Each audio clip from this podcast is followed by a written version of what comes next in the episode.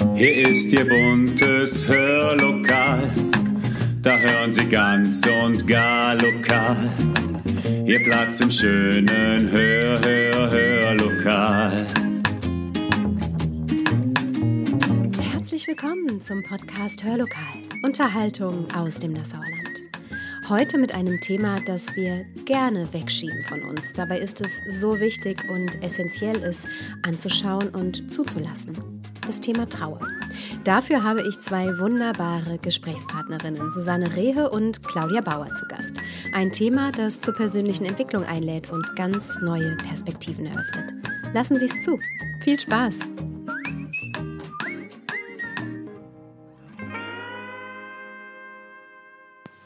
Es ist ein unbequemes Thema, eines, das uns aber alle irgendwann betreffen wird im Leben. Das Thema Trauer. Trauer, die jeder Mensch anders bewältigt, die sich anders anfühlt, anders kommt und anders geht und die aber in jedem Fall angeschaut und nicht weggedrängt werden will. Und dazu habe ich heute ganz wunderbare Gesprächspartnerinnen von den ambulanten Hospizdiensten Rhein-Lahn, nämlich die Trauerbegleiterinnen, die es sich zur Aufgabe gemacht haben, da zu sein in der Trauer, aber auch dem Thema Gesamt gesamtgesellschaftlich mehr Raum zu geben. Welche Angebote es gibt, was Trauer überhaupt ist und wie sie auf uns wirkt, das erfahren wir heute von Susanne Rehe und Claudia Bauer. Schön, dass ihr da seid. Erst einmal zu euch. Ihr seid ehrenamtlich im Verein aktiv und habt äh, du, Claudia, glaube ich, die Ausbildung zur ehrenamtlichen Hospizbegleiterin gemacht. Ja, genau, in diesem Jahr habe ich die abgeschlossen. Genau, und äh, du, Susanne, hast auch noch zusätzlich die Ausbildung zur ehrenamtlichen Trauerbegleiterin ja, genau. gemacht. Vielleicht mögt ihr euch gerne ein bisschen näher vorstellen. Ja, also, hallo, danke für die Einleitung schon mal und für die Einladung, überhaupt hier sprechen zu können. Ja, also ich bin Susanne Rehe, und äh, bin Hospizbegleiterin, Trauerbegleiterin bei den Hospizdiensten Rhein-Lahn. Das ist ein Verein, der ehrenamtlich arbeitet, sowohl in der Hospizbegleitung als auch in der Trauerbegleitung. Dann würde ich jetzt erstmal an meine Kollegin geben. Ja, hallo, ich bin die Claudia Bauer. Ich bin noch nicht lange bei den Hospizdiensten, aber ähm, mit Herz und äh, so wie wir alle. Und ich habe die Ausbildung zur Hospizbegleiterin eigentlich vor dem Hintergrund gemacht, irgendwann Trauerbegleitung machen zu können. Und deswegen freue ich mich, dass ich halt im äh, nächsten Jahr, beziehungsweise in diesem Jahr mit der Trauerbegleitung, mit der Ausbildung starten darf. Mhm. Dankeschön. Wenn ich euch jetzt frage, was Trauer ist, wie beantwortet ihr mir das? Also Trauer ist zunächst mal etwas, was jeder Mensch kennt.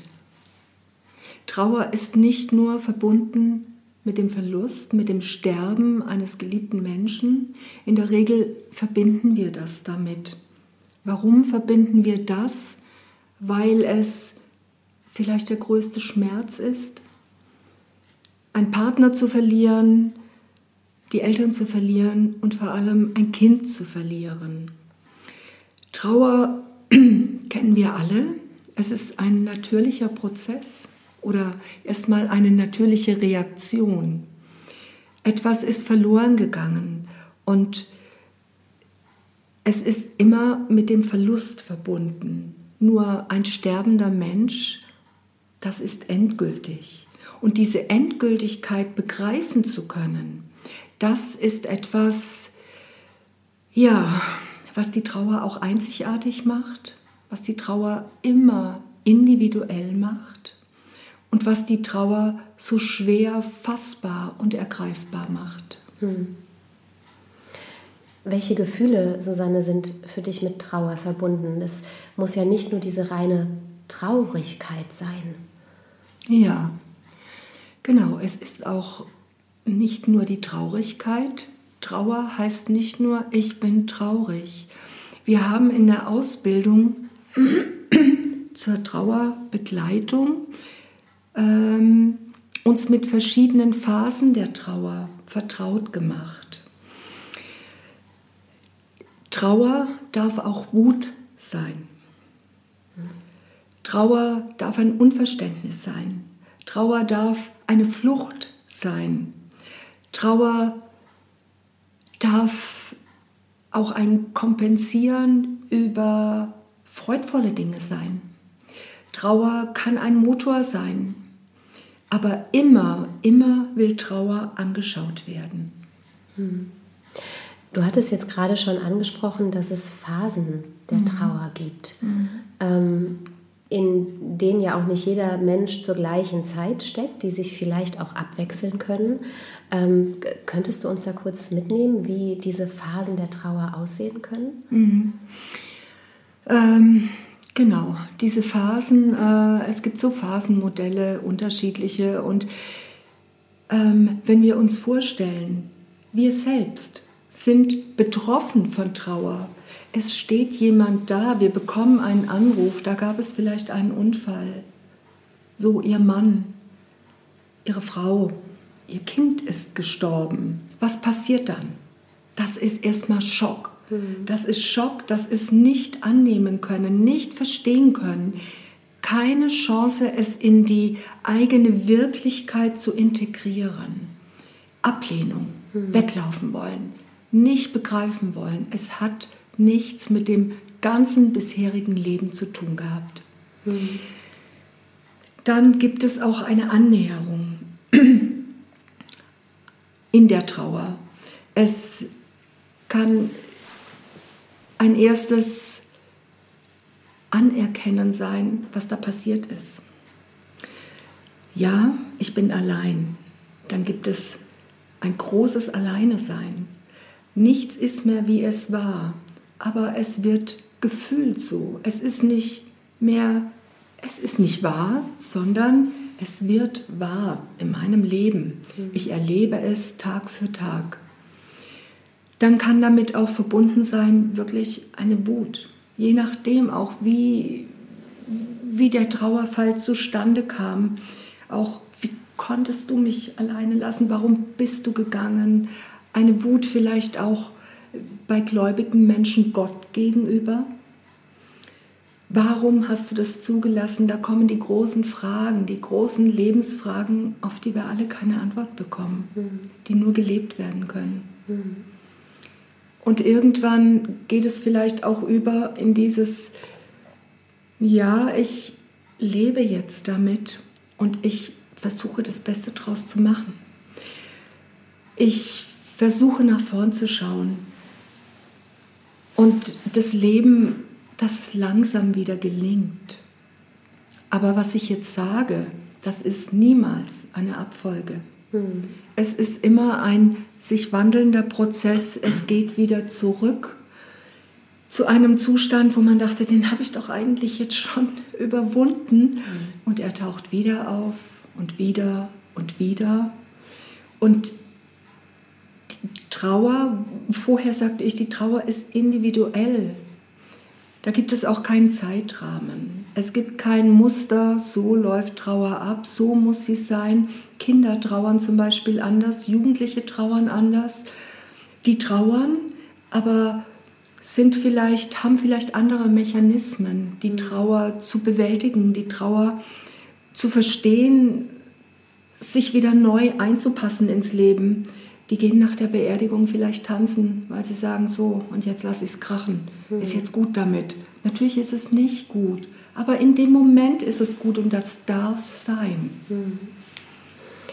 Wir haben ja gerade Weihnachten hinter uns gelassen, die Weihnachtszeit und sind gerade im neuen Jahr angekommen. Warum ist es ganz besonders in solchen Zeiten wie der Vorweihnachtszeit so schwierig, mit der Trauer umzugehen? Mhm. Ja, weil es in der Regel, in der Regel, nicht bei allen und nicht immer, Familienfeste sind. Und bei diesen Familienfesten, da gibt es viele Erinnerungen in der Trauer. Letztes Jahr war es noch so, früher war es so, wir haben doch immer mit. Ja, vielleicht ähm, gebe ich da auch mal an dich das Wort.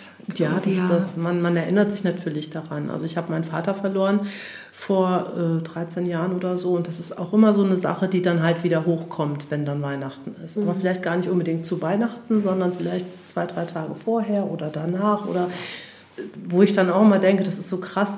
Du denkst eigentlich, jetzt ist es schon so lange her, aber dann passiert irgendwas und du bist wieder mittendrin und denkst, das ist vielleicht gerade eben erst passiert. Also das mhm. ist halt so, so dieses, dieses, ich kann Trauerbewältigung momentan nur aus Eigenerfahrung beurteilen. Ich habe das halt, wie gesagt, noch nicht in Anführungsstrichen gelernt, aber aber du warst konfrontiert. Ich war konfrontiert, ja, genau. genau. Und das macht es vielleicht auch in dieser Trauerbegleitung etwas einfacher, sich damit ein bisschen reinzufühlen. Mhm. Also so denke ich zumindest. Und das war für mich zumindest auch mal ein Auslöser zu sagen, ich möchte das gerne machen, weil Menschen, die sterben, die sterben, die wissen auch, dass sie sterben, aber die, die übrig bleiben, das sind halt die, die wieder ins Leben zurück müssen. Und das finde ich unheimlich wichtig. Mhm.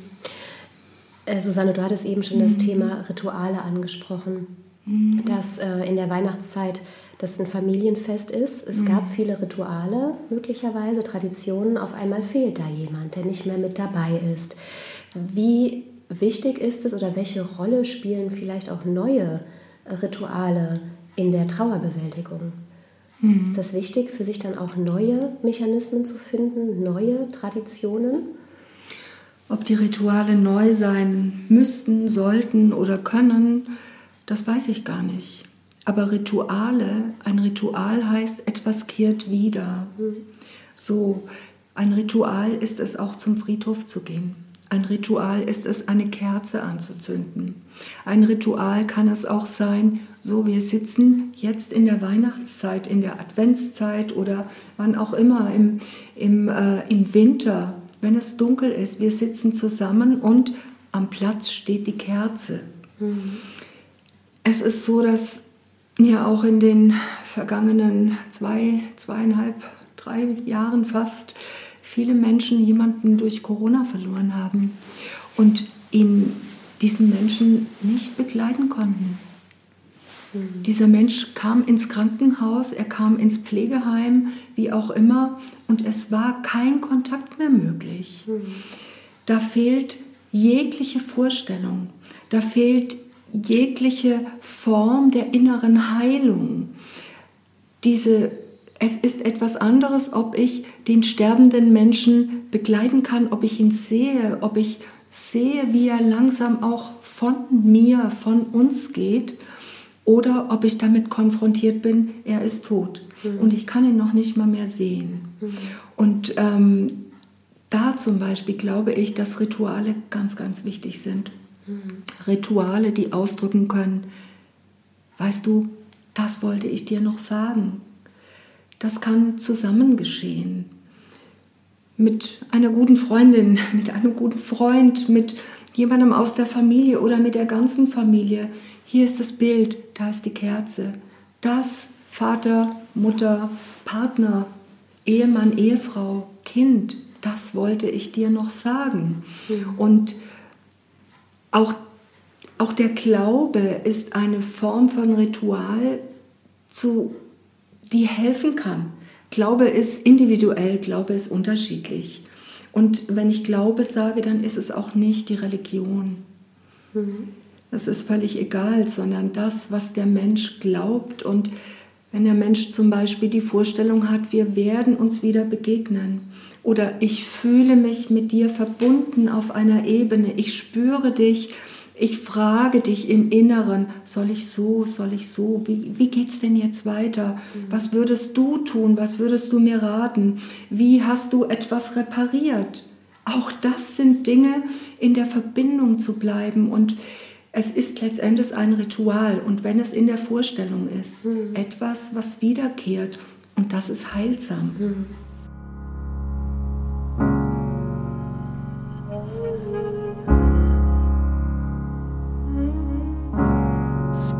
All your time waiting for that second chance, for a break that would make it okay.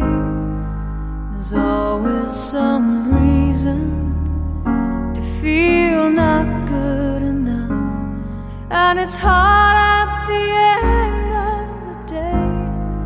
I need some distraction. Oh,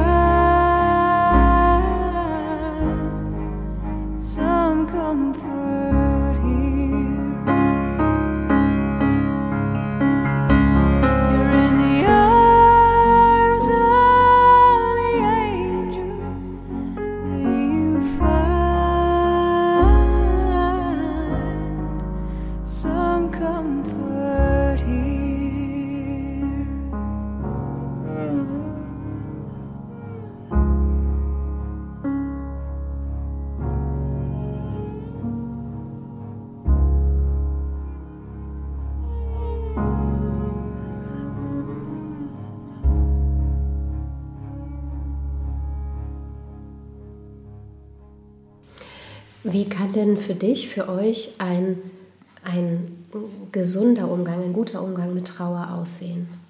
Was, was kann man noch tun? Ich Also- denke, das Schlechteste, was man machen kann, ist vermutlich nicht drüber sprechen und einfach weitermachen wie bisher. Also man sollte auf gar keinen Fall ähm, das in sich reinfressen oder das übergehen oder sich irgendwie einreden, dass nach, keine Ahnung, drei Monaten eine Mutter funktionieren muss, weil sie für ihre Familie da sein muss, obwohl sie selber im Trauerprozess drin ist, weil ihr Vater gestorben ist. Und also, dass, dass man da einfach auch drüber redet. Und, und was mir auch auffällt, ist, viele ältere Frauen werden von ihren Kindern in, in, in so ein Trauercafé geschickt, aber die Kinder selber haben ja genauso einen Verlust und die sehen das aber gar nicht. Und am Ende ist es dann plötzlich irgendwie eine ganz andere Sache, wenn sie denn dann mitgehen und mitbegleiten und so weiter. Also das, man muss seinen Weg, finde ich, finden, darüber zu sprechen und äh, das auch mal rauslassen zu können. Und wenn man sagt, ich gehe jetzt einfach mal eine Stunde in den Wald und heul mir da die Seele aus dem Leib, dann ist das genau das Richtige, was man in dem Moment machen sollte. Ja, also der Umgang mit der Trauer, der ist unterschiedlich. Und es gibt eben auch gesellschaftlich betrachtet äh, verschiedene, ich sag mal, Bereiche.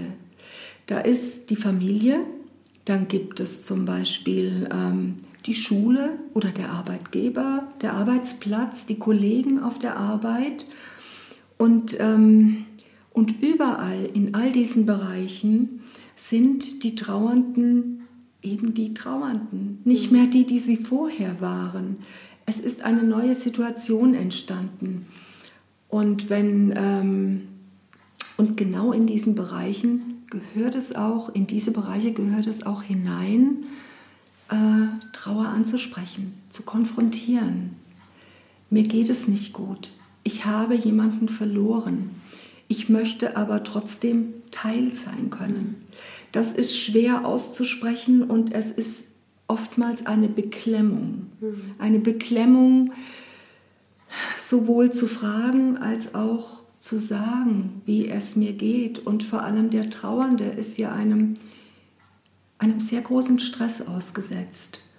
Und wenn schon die Menschen, die mit dem Trauernden in Kontakt kommen, wenn den Menschen es schon schwerfällt zu sprechen, wie geht es erst dem Trauernden? Und trotzdem führt kein Weg dran vorbei, über kurz oder lang. Aber es gibt ganz sicher auch einfach die Phasen, wo der trauernde Mensch sich zurückzieht oder immer wieder einfach auch zurückzieht, weil er mit dem Unausweichlichen immer wieder konfrontiert ist. Und hilfreich ist es ganz bestimmt, die Menschen nicht in ihrer Trauer zu lassen, zu sagen, naja, ruf mich mal an, wenn du jemanden brauchst. Das geht so nicht. So rum geht es nicht. Sondern zu sagen, du, ich rufe dich an. Ich rufe dich jede Woche an. Ich zu vermitteln, ich bin da. Und nicht zu warten, dass der Trauernde kommt.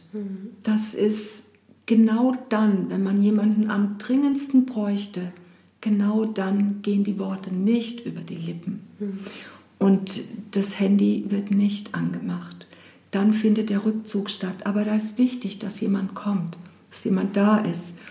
Und dann kann man sagen, pass auf, wenn du es nicht weißt, äh, wenn, wenn du es nicht möchtest, dann sag mir einfach, bitte ruf mich nächste Woche nicht an.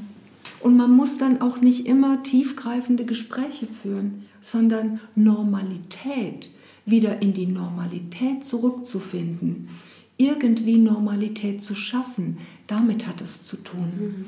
Und das ist wichtig und das kann nur in einem kontinuierlichen, ich bin da, ich bin da, ich rufe dich an, ich komme bei dir vorbei, wir machen einen kleinen Spaziergang. Wir gehen mal in einen Café, setzen uns hin und lassen es uns gut gehen. Eine halbe Stunde gut gehen lassen. Das ist wichtig. Claudia, du hast es gerade eben schon angesprochen, dass äh, ja, von der Gesellschaft oft erwartet wird, Mensch, nach, nach acht Wochen, nach zwölf Wochen muss das doch eigentlich alles wieder funktionieren. Ähm, Trauer funktioniert aber ja nicht nach diesem Prinzip. Könnt ihr trotzdem sagen, wie lange so ein Trauerprozess dauern kann? Also ob es da vielleicht trotzdem so Werte gibt, wie lange es oft dauert, bis man selber als Trauernder, als Trauernde wieder sagt, jetzt fühle ich mich über den Berg? Ich weiß nicht, also äh, diese Trauercafés, die wir bisher durchgeführt hatten, ähm, die waren, da waren auch schon Leute, die sagen, das ist schon sieben, acht Jahre her und ich komme nicht zurecht. Und das ist, das ist, glaube ich, wirklich so eine Sache, wenn du es immer wieder unterdrückst und nicht rauslässt, dann wird es auch so lange dauern. Also das ist, glaube ich, der Punkt, wenn man da nicht anfängt, aktiv zu werden oder auch sich damit auseinanderzusetzen. So habe ich das zumindest auch aus eigener Erfahrung. Dann wird sich das immer weiter fortsetzen.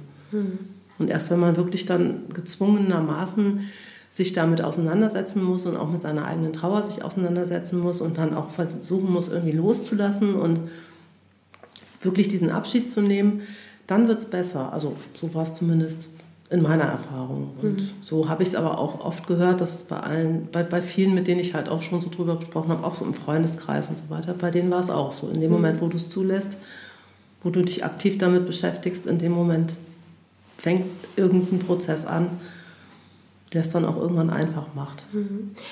Das, ja? Also ich möchte mal sagen, wir haben ja vorher schon gesagt, Trauer ist individuell. Die Zeit ist nicht äh, zu halten, um zu sagen, jetzt muss es zu Ende sein. Aber es ist schon auch so, Trauer genauso wie andere Gefühle. Trauer ist ein Gefühl, eine starke Emotion und auch eine starke Liebe, sage ich mal. Die wird auch nicht nach zehn Jahren so sein wie am ersten Tag. Ob sie besser ist oder schlechter ist, das, das spielt überhaupt keine Rolle. Aber sie wird sich verändern. Und so wird sich auch die Trauer verändern. Ganz weggehen wird es nie. Es wird immer Momente geben, da steckt etwas in einem selbst. Und da weiß man, da ist der Platz für den Menschen, den ich verloren habe.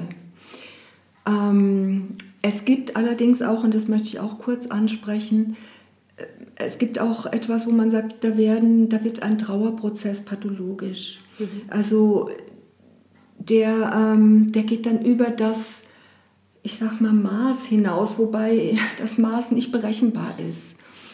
Ähm, und da muss man unterscheiden. Zum Beispiel auch wir als Trauerbegleiter und Begleiterinnen äh, müssen auch unterscheiden, äh, zum Beispiel in den Einzelgesprächen, ist da so eine Grenze erreicht? Weil wir sind keine Therapeuten, wir sind Begleiter und Begleiterinnen. Und das ist diese Grenze, wo man sagt, uh, da braucht jetzt jemand eine ganz professionelle Hilfe. Ähm, die ist manchmal schwer auszumachen, aber das ist etwas, das gibt es einfach. Das möchte ich einfach auch sagen. Und das sollten auch nicht nur die Trauernden selbst, die jetzt vielleicht auch zuhören, sondern auch äh, Freunde, Familie, sich bewusst machen, hm, was sagt mir mein eigenes Gefühl, meine Wahrnehmung, wenn ich mit dem Trauernden zusammen bin und es sind jetzt vielleicht, was weiß ich, fünf Jahre vergangen. Es kann auch sein, dass ein Trauerprozess nach einem Jahr pathologisch wird.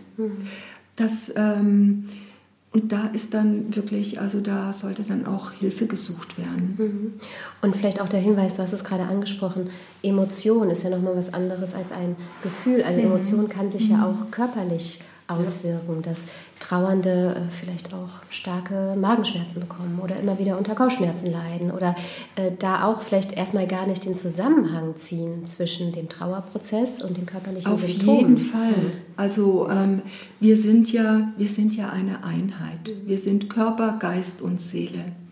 Und wenn die Seele so leidet, das versteht jeder. Wenn wir uns freuen, haben wir eine andere Körperhaltung, als wenn wir am Boden zerstört sind, wenn wir trauern.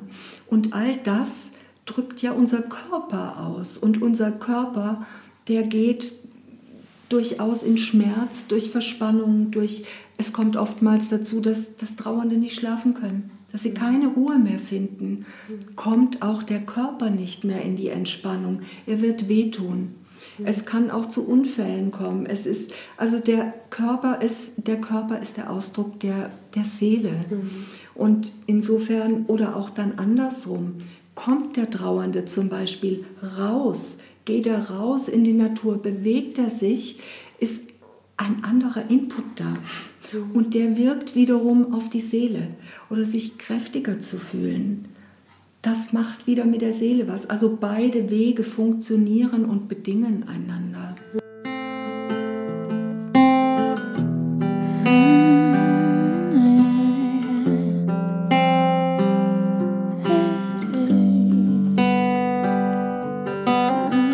Wenn der Tag gekommen ist und ich meine Augen schließe und mich mein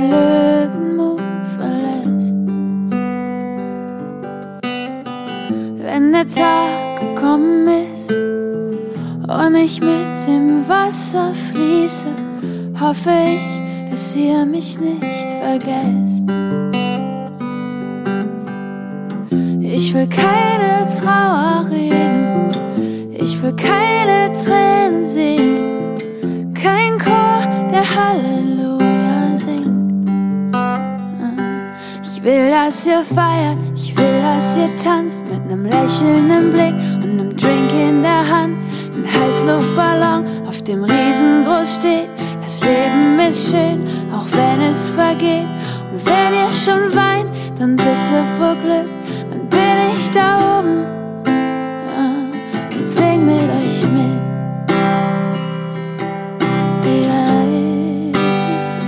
Ja, und ich sing mit euch mit.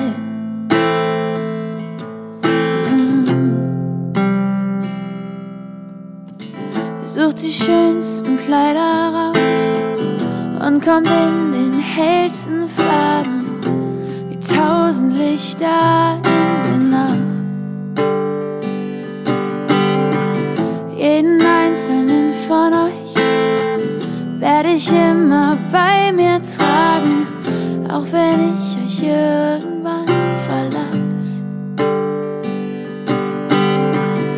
Ich will keine Trauer reden, ich will keine Tränen sehen, kein Chor, der Halleluja singt. Ich will, dass ihr feiert, ich will, dass ihr tanzt mit nem lächelnden Blick und nem Drink in der Hand, ein Heißluftballon, auf dem riesengroß steht. Das Leben ist schön, auch wenn es vergeht. Und wenn ihr schon weint, dann bitte vor Glück,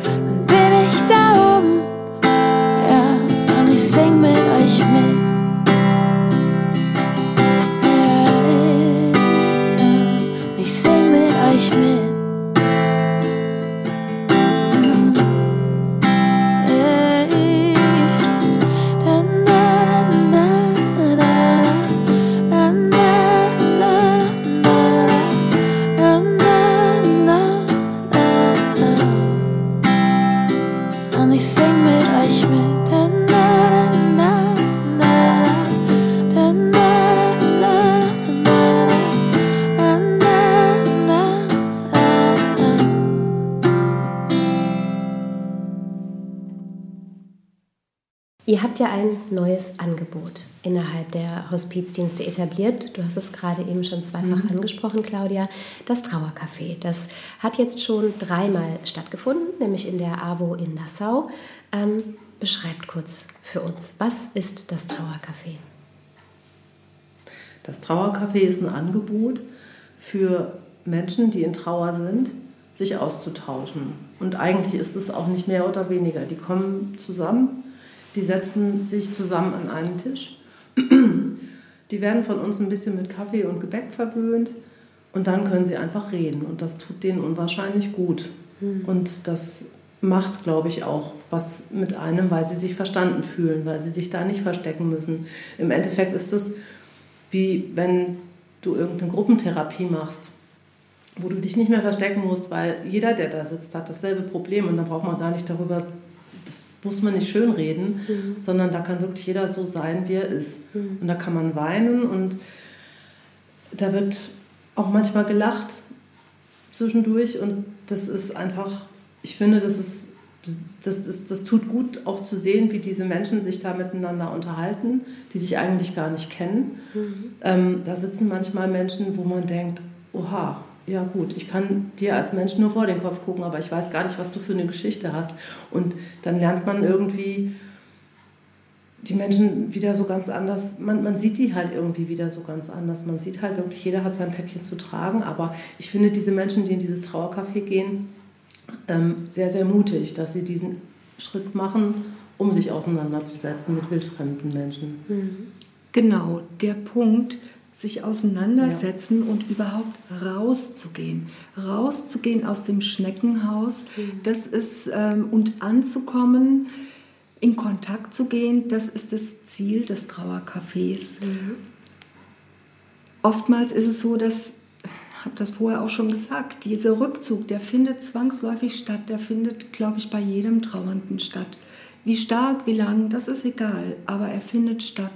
Und diese neue Erfahrung, dieses Ich gehöre dazu, das ist ein wichtiger Punkt, in den Kontakt zu kommen. Die einen haben vielleicht, sind in ihrer Trauer schon an einem anderen Punkt angelangt, sag ich mal, können auch sagen, bei mir war es so.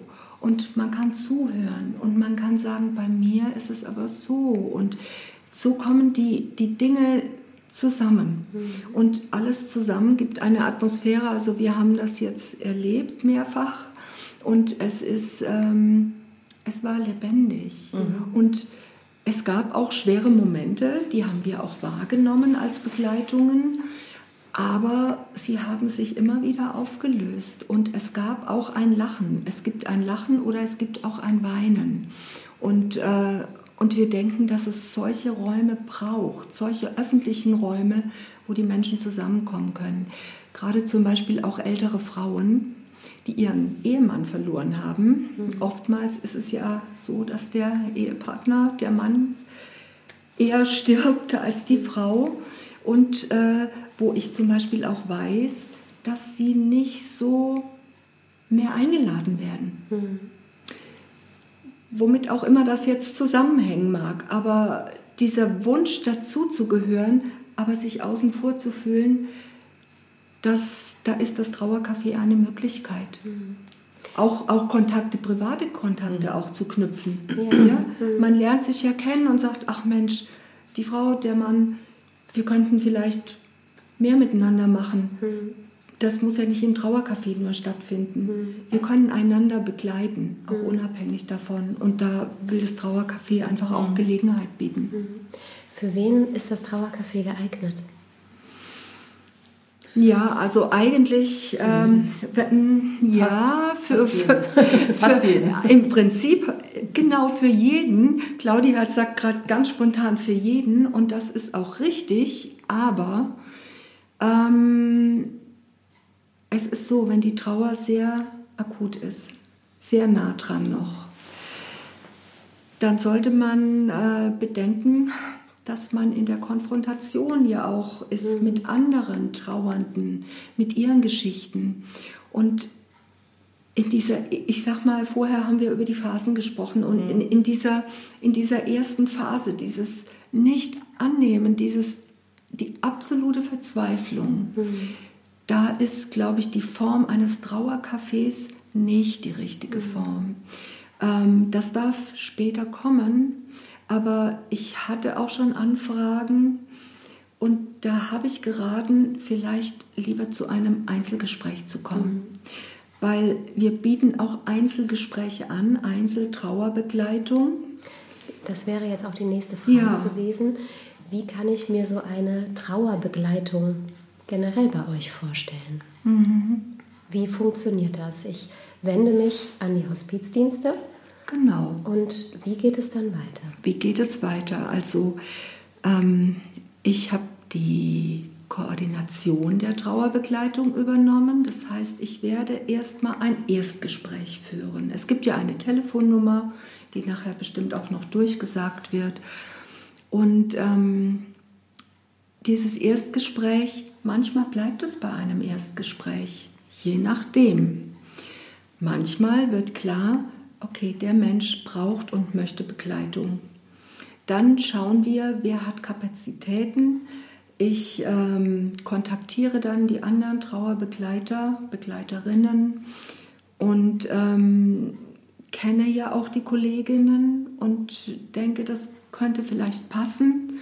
Oder manchmal ist es einfach auch die Notwendigkeit, wir haben nicht so viel ähm, Trauerbegleiter, die jetzt Kapazitäten haben und es steht jemand zur Verfügung.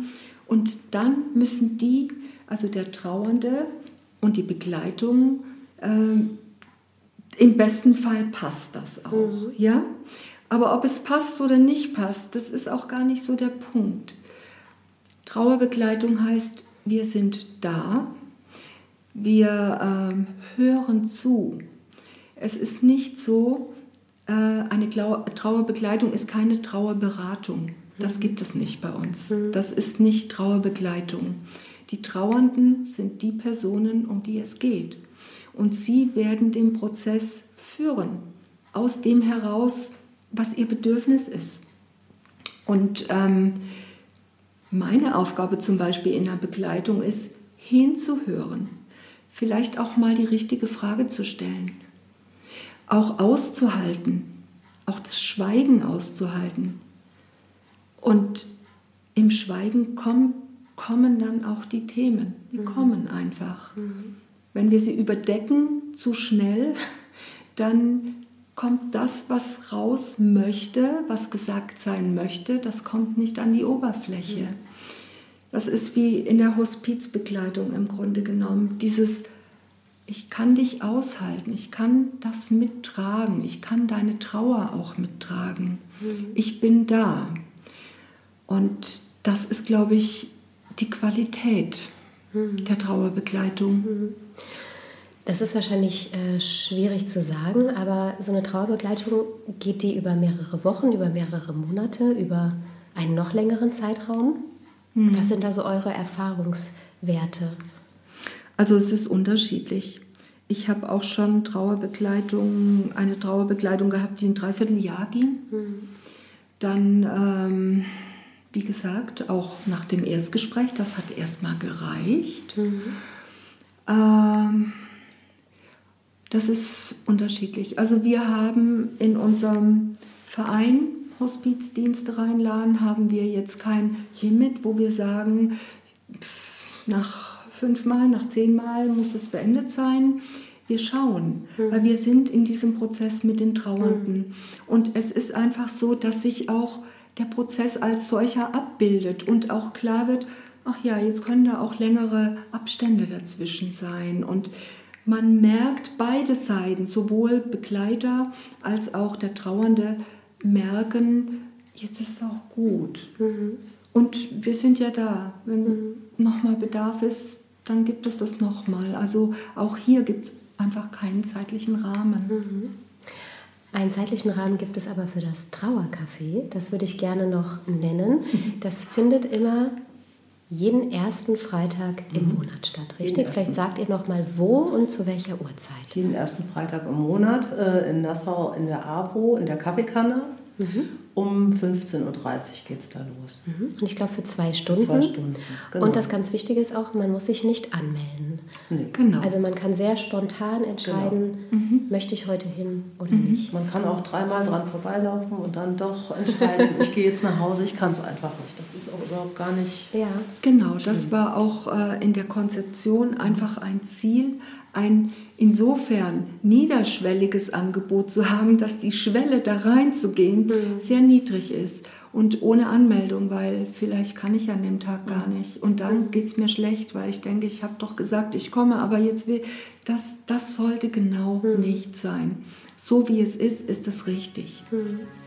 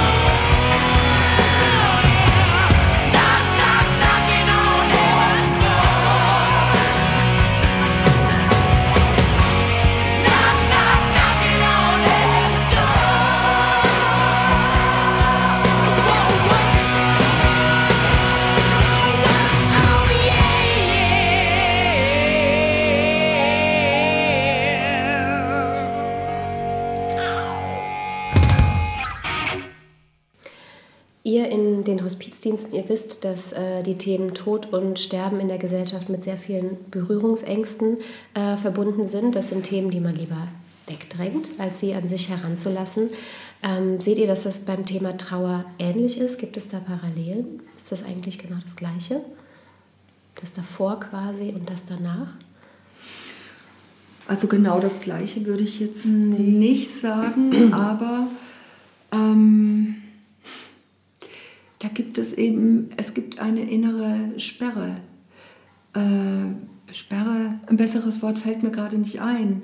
Ähm, man möchte so, sowohl den Tod, das Sterben und den Tod ausblenden, als auch die Trauer, weil sowohl Sterben und Tod als auch Trauer machen auch die eigene Endlichkeit immer wieder bewusst. Und vielleicht ist es auch, ich weiß es nicht, vielleicht ist es auch eine normale Reaktion, weil wir sind ja dem Leben zugewandt. Aber ich glaube, da können wir beide auch etwas dazu sagen, dass nämlich ähm, dieses dem Leben zugewandt sein an Qualität, an Tiefe gewonnen hat durch die Auseinandersetzung, die wir gewählt haben. Auseinandersetzung mit Sterben und Tod und Auseinandersetzung mit Trauer. Für mich kann ich es so, so sagen und ich glaube, Ja. Claudia, da kannst auch du einiges sagen. Ähm, ich habe das wieder gemerkt, als wir ähm, unseren Infostand hatten auf dem Adventsmarkt hier in Nassau. Also wir standen sehr präsent in der Stadthalle und jeder hat uns eigentlich gesehen.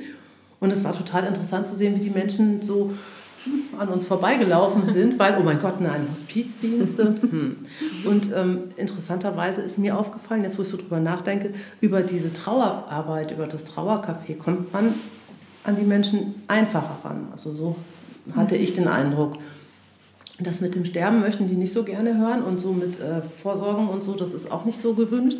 Aber ja, es hat jeder irgendwie so, glaube ich, jemanden im Kopf, den er jetzt demnächst dann vielleicht auch mal geschickt hätte, am liebsten ins Trauercafé. Weil das ist, glaube ich, mehr, was die, das spricht die Menschen schon an. Hatte ich so den Eindruck. Also äh, Sterben und, und ähm, krank und so, das ist natürlich immer noch so eine Sache. Also da möchte keiner konfrontiert sein. Aber die Trauerarbeit, das ist schon ein bisschen ähm, einfacher, sag ich mal, an den Mann und an die Frau zu bringen.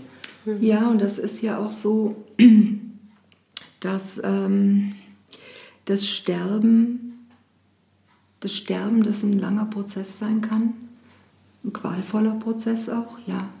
Und der Tod, dass das ähm, ja ausgelagert wurde. So war das ja nicht. Gestorben wurde zu Hause in der Regel. Und äh, wir wachsen ja oder wir sind alle oder der größte Teil von uns ist so aufgewachsen, Trauer ist ausge, äh, Sterben ist ausgelagert. da haben andere mit zu tun. Da gibt es andere, die dafür dazu befugt sind, das zu, zu organisieren, äh, zu pflegen und so weiter. Und insofern ist es kein natürlicher Prozess mehr, mhm. den wir auch so kennengelernt haben, von klein auf kennengelernt haben. Und ähm, mit dem Trauer, mit der, mit der Trauer glaube ich, dass es anfängt ein bisschen anders zu werden. Das ist jetzt keine Feststellung aus mhm. irgendwelchen Studien, aber ähm, genauso die Beerdigungskultur. Äh, äh, mhm. ja?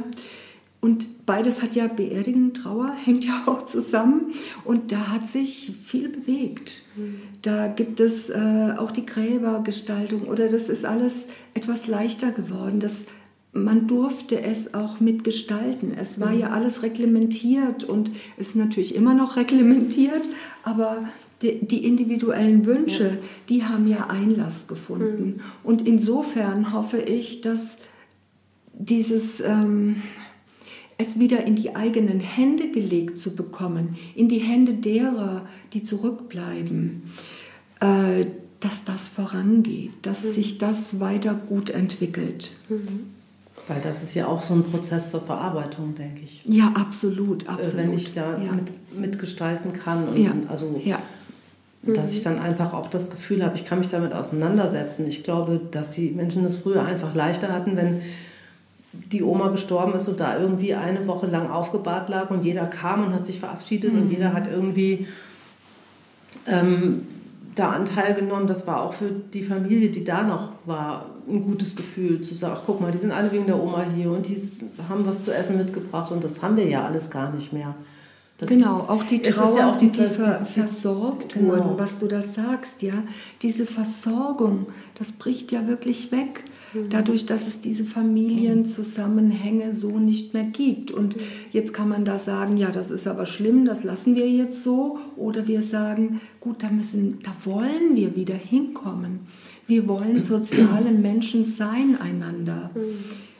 Das ganze Leben hindurch am besten und auch am Schluss, ja. Auch dieses, ähm, viele machen ja die Beerdigung so, das ist so auch mein persönlicher Gedanke, äh, wir gehen am Ende in aller Stille auseinander. Ich fand früher diese Beerdigungscafés ganz grauenhaft, mhm. aber habe dann gemerkt, als mein Vater starb, dass es für jeden eine Möglichkeit, Abschied zu nehmen und einfach diesen mhm. Menschen nochmal in dem Moment leben zu lassen. Und wir nehmen uns das einfach alles irgendwie, dadurch, dass wir es gar nicht mehr machen. Das ist halt schade. Das und es gab neben, genau, und da waren auch immer die sich auflösenden Gespräche. Mhm. Ja, es war natürlich eine Starre, die, die Beerdigung und alle weinen und es ist drückend. Und dann kommt dieses, ja, ich sag mal, dieses Trauercafé nach der Beerdigung. Mhm. Und man erzählt nochmal alte Geschichten. Und über dieses Erzählen und über dieses Aufstehen lassen quasi des Verstorbenen, ähm, da kommt man auch wieder ins Lachen. Man kommt wieder in, in das, was Leben bedeutet. Und da ist Trauer ein normaler Teil. Mhm. Und das sollte es auch wieder sein, sein dürfen. Mhm. In aller Schwere, es gehört zu unserem Leben dazu. Mhm. Und letztendlich, weil wir diese Phasen auch hatten, diese Phasen der Trauer, wenn jemand durch die Trauer gegangen ist, er wird immer immer auch etwas gewonnen haben für sich. Und das wird das ganze Leben bleiben. Mhm. Der verstorbene Mensch ist nicht zurückzubringen. Aber das, was gewonnen wurde, die Erkenntnis, oftmals auch, dass wirklich ein Leben nochmal so auf den Kopf gestellt wird. Mhm. Da geht was ganz anderes plötzlich los. Ja? Mhm. Das war vorher nicht denkbar, weil es war ja anders. Aber jetzt ist es so. Mhm. Und manchmal sind das auch Prozesse, die dann in Gang kommen. Und das ist wunderbar. Ja, wenn es dazu führt, dass man Hospizbegleiterin wird. Zum Kann ja auch passieren. Genau. Was für ein schöner Abschluss für dieses Gespräch, dass wir hier jetzt lachen können miteinander. Ich ähm, würde euch gerne noch bitten, liebe Susanne und liebe Claudia, uns vielleicht zu sagen, wie die Zuhörerinnen und Zuhörer euch am leichtesten erreichen können. Ihr seid ja hier im Medical Center in Nassau im Büro erreichbar, mhm. im Neuzebachweg 2. Die E-Mail-Adresse ist die info@ hospizdienste-rhein-lahn.de. Und vielleicht, Susanne, hast du noch eine Telefonnummer für uns, wo man sich hinwenden kann, wenn man sich eine Trauerbegleitung wünscht, vielleicht eine Frage zum Trauercafé hat. Hast du da eine für uns? Ja, die Trauerbegleitung. Ähm, da gibt es eine Telefonnummer. Das ist die 0176 4612 7535. Und es gibt da auch eine E-Mail-Adresse, die sage ich auch mal. Das ist Trauerbegleitung at hospizdienste-rhein-lahn.de. Wunderbar. Ähm, liebe Susanne, liebe Claudia, ich danke euch ganz herzlich für dieses Interview, für eure offenen Worte vor allem und für euer Engagement in der ehrenamtlichen Hospiz- und Trauerbegleitung. Ich habe eben schon mal in den äh, Kalender geschaut für den Februar. Es müsste der Freitag, der 3. Februar sein, wo das nächste Trauercafé Moment. stattfindet. Ja, ja, Korrigiert mich. gut an, richtig.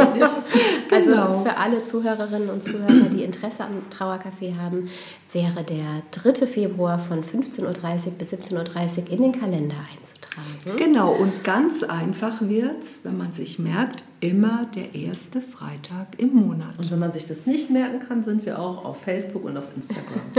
Ja, genau. Und in den Wunderbar. Mitteilungsblättchen vertreten. Und wir bedanken uns auch ganz herzlich, dass wir das Interview mit dir führen durften oder du mit uns und dass wir etwas berichten konnten, was uns sehr am Herzen liegt. Vielen Dank. Dankeschön. In diesem Sinne, liebe Zuhörerinnen und Zuhörer, wünsche ich Ihnen einen wunderbaren Sonntag und freue mich, wenn wir uns kommenden Sonntag wieder hören. Bis dahin bleiben Sie gesund und machen Sie es gut.